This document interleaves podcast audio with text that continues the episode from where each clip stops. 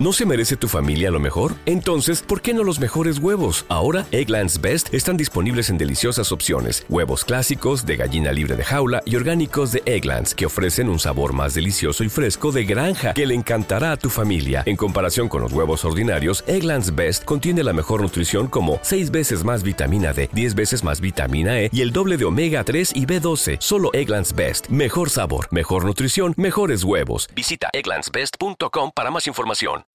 Los cuentos de la Casa de la Bruja, tu podcast semanal de relatos de misterio, ciencia ficción y terror. Cada viernes al caer la noche, un nuevo relato. Si te gusta nuestro contenido, suscríbete. Y si te encanta, hazte fan desde el botón azul Apoyar y accede a todo el contenido extra. Y ahora, disfruta de este programa.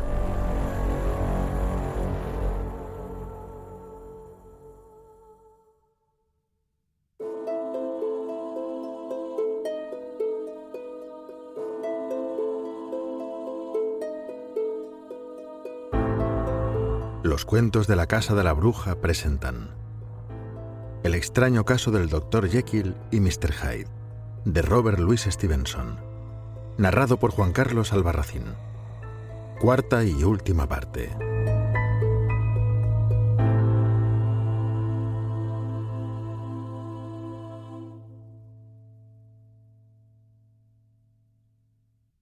Henry Jekyll explica lo sucedido. Nací en el año de 1800, heredero de una gran fortuna y dotado además de excelentes partes. Inclinado por la naturaleza al trabajo, gocé muy pronto del respeto de los mejores y más sabios de mis semejantes, y, por lo tanto, todo me auguraba un porvenir honrado y brillante. Lo cierto es que la peor de mis faltas no era más que una disposición alegre e impaciente, que ha hecho la felicidad de muchos, pero que yo hallé difícil de compaginar con mi imperioso deseo de gozar de la admiración de todos y presentar ante la sociedad un continente desusadamente grave. Por esta razón oculté mis placeres, y cuando llegué a esos años de reflexión en que el hombre comienza a mirar a su alrededor y a evaluar sus progresos y la posición que ha alcanzado, yo estaba entregado a una profunda duplicidad de vida. Muchos hombres habrían incluso blasonado de las irregularidades que yo cometía, pero debido a las altas miras que me había impuesto, las juzgué y oculté con un sentido de la vergüenza casi morboso. Fue, pues, la exageración de mis aspiraciones y no la magnitud de mis faltas, lo que me hizo como era y separó en mi interior, más de lo que es común en la mayoría, las dos provincias del bien y del mal que componen la doble naturaleza del hombre. En mi caso, reflexioné profunda y repetidamente sobre esa dura ley de vida que constituye el meollo mismo de la religión y representa uno de los manantiales más abundantes de sufrimiento. Pero a pesar de mi profunda dualidad, no era en sentido alguno hipócrita, pues mis dos caras eran igualmente sinceras. Era lo mismo yo cuando, abandonado todo freno, me sumía en el deshonor y la vergüenza, que cuando me aplicaba a la vista de todos a profundizar en el conocimiento y a aliviar la tristeza y el sufrimiento. Y ocurrió que mis estudios científicos, que apuntaban por entero hacia lo místico y lo trascendente, influyeron y arrojaron un potente rayo de luz sobre este conocimiento de la guerra perenne entre mis dos personalidades. Cada día, y con ayuda de los dos aspectos de mi inteligencia, el moral y el intelectual, me acercaba más a esa verdad cuyo descubrimiento parcial me ha llevado a este terrible naufragio, y que consiste en que el hombre no es solo uno, sino dos. Y digo dos porque mis conocimientos no han ido más allá de este punto. Otros vendrán después, otros que me sobrepasarán en conocimientos, y me atrevo a predecir que al fin el hombre será temido y reconocido como un conglomerado de personalidades diversas, discrepantes e independientes. Yo, por mi parte, a causa de la naturaleza de mi vida, avancé infaliblemente en una dirección y sólo en una. Fue en el terreno de lo moral y en mi propia persona donde aprendí a reconocer la verdadera y primitiva dualidad del hombre. Vi que las dos naturalezas que contenía mi conciencia podía decirse que eran a la vez mías porque yo era radicalmente las dos, y desde muy temprana fecha, aun antes de que mis descubrimientos científicos comenzaran a sugerir la más remota posibilidad de tal milagro, me dediqué a pensar con placer, como quien acaricia un sueño, en la separación de esos dos elementos.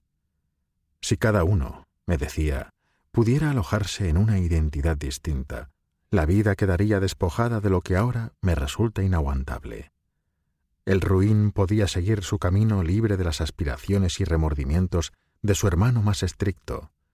El justo, por su parte, podría avanzar fuerte y seguro por el camino de la perfección, complaciéndose en las buenas obras y sin estar expuesto a las desgracias que podía propiciarle ese pérfido desconocido que llevaba dentro. Era una maldición para la humanidad que esas dos ramas opuestas estuvieran unidas así para siempre en las entrañas agonizantes de la conciencia, que esos dos gemelos enemigos lucharan sin descanso. ¿Cómo, pues, podían disociarse?